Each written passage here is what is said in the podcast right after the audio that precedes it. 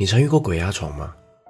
明明人已经从睡梦中清醒了，但却还是躺在床上，全身无法动弹。一位观众来信，向我分享他的经历，透过巨细靡遗的文字描述，让人仿佛有种身临其境般的恐惧，而最终的结局绝对让人意想不到。大家好，我是希尔，欢迎收看本集的灵异故事。今天这集就让我为大家分享。租屋遇到鬼压床的故事。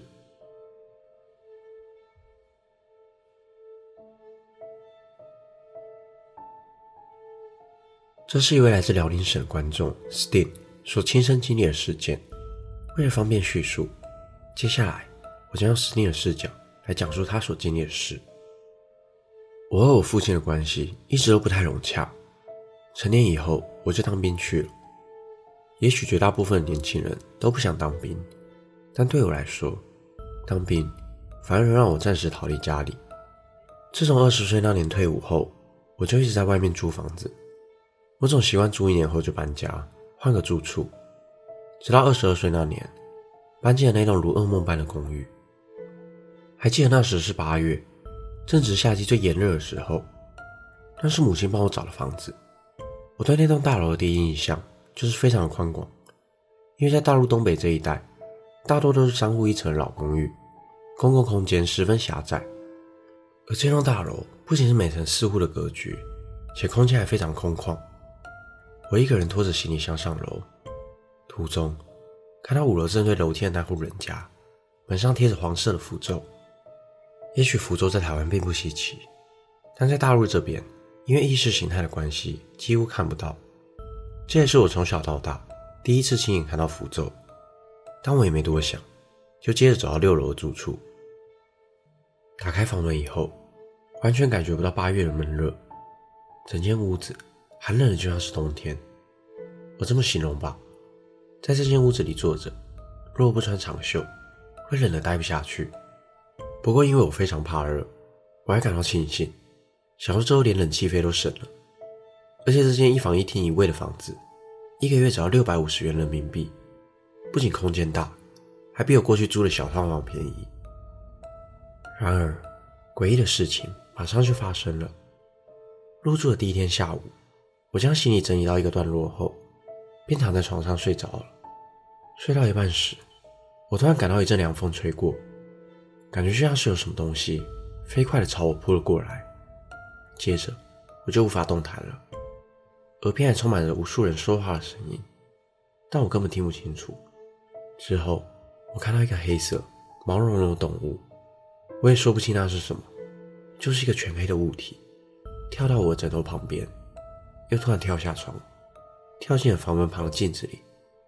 随后我就醒了过来，而刚刚所发生的一切，却又真实的不像是在做梦。晚上我出门吃完晚餐后，回到大楼楼下。抬头一看，才发现一到六楼完全没有一户灯是亮着的，走廊也是一片漆黑。我也是到这时才知道，除了五楼贴着符咒的那户人家，还有我这个新房客，这栋大楼根本没有半个人住。我当时越想越不对劲，越想越觉得害怕，这种恐惧感从小到大从来没有过。我赶紧冲上楼，躲回房间里，把电视打开。试图缓解不安的心情，而入夜后，房子里更是阴冷。我拿出冬天用的厚棉被，看着电视睡着了。半夜的时候，我突然被婴儿的哭声和打麻将的声音吵醒。但诡异的是，这一层除了我，其他三户不是根本就没住人吗？我当时侧身睡，脸朝电视机。而下午，那个迎面扑来的冷风又来了，但这一次。我依稀能听到身后传来的喘息声，我不断思考着要不要转身看看，因为我当时还能动，于是就决定闭着眼睛转了过去。我偷偷睁开眼看，正准备要转回去时，就已经无法动弹，就像是被固定住了一样。而在我眼前，躺在我床边的，是一个长发遮住我大半张脸的女人，就和我面对面的躺着。当他发现我看见他时，表情开始变得狰狞，愤怒地用双手掐住我的脖子，那力量大到我直接晕了过去。之后醒来已经是隔天早上，我把昨天的一切当作是一场噩梦来安慰自己。后来，当时交往女友来找我，一见面，她就紧盯着我的脖子看，才发现我的脖子上有好几道手痕和抓伤。这时我才惊觉，昨晚发生的一切都是真实的。我把昨晚的经历告诉女友，但或许因为她是学医的，根本不信这一套，总是觉得我在编故事吓唬她。而之后的日子，我几乎每晚被压，都是先感到一阵冷风吹来，耳边开始出现说话嘈杂声，接着就动不了了。也因为之前的教训，每次被压时，我都不敢睁开眼睛，甚至后来，我竟然被压到灵魂出窍。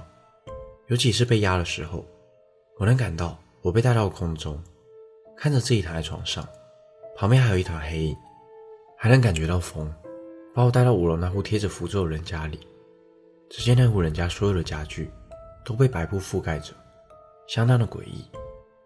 后来我根本不敢回家，曾在网咖待了几天。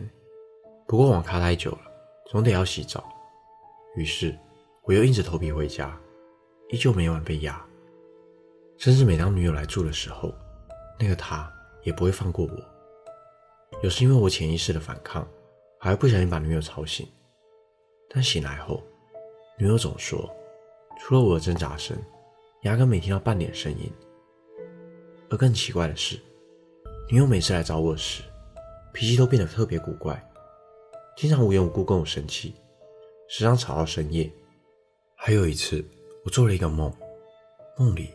女友跟我吵架之后，便冲出了门外。我追了出去，正要拉住她时，她突然从楼梯上摔了下去，摔倒在五楼那户的门前，躺在了血泊之中。因此，我的直觉告诉我，这一切怪事一定跟五楼那户人家脱离不了关系。某一天，再次经历鬼压床之后，我跑到五楼那户人家门前，疯狂的敲门。也不知道为什么，我当下就是想弄个明白。敲了许久的门，始终没有人回应。正当我要离开时，门缓缓地打开了，一个面容憔悴的男人，颤抖的双唇，开了一个门缝，用略带哭腔的声音，不停地对我说道：“你你是来找我哥的对吧？你你是来找我哥的对吧？”他不断地重复这句话，而我一句话也没有回答，只是转身离开，因为我知道这栋房子。肯定是不能再住下去了。几天后，就在我搬家的那一天，五楼贴符的那扇门竟然开着。那个男人在房间里不知道供奉着什么。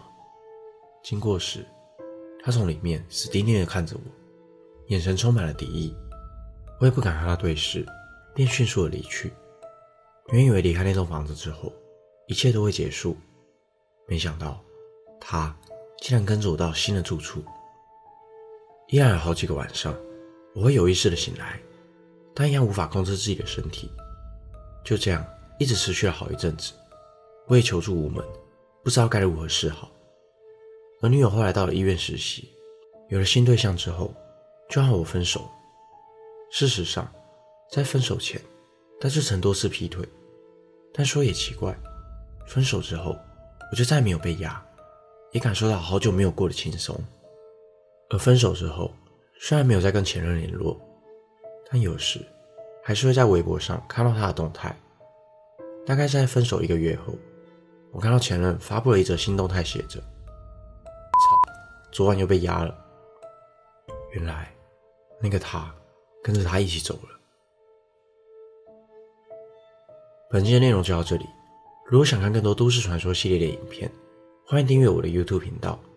如果你有一些故事想要分享，也欢迎点选资讯栏连接投稿。我是希尔，我们下次见。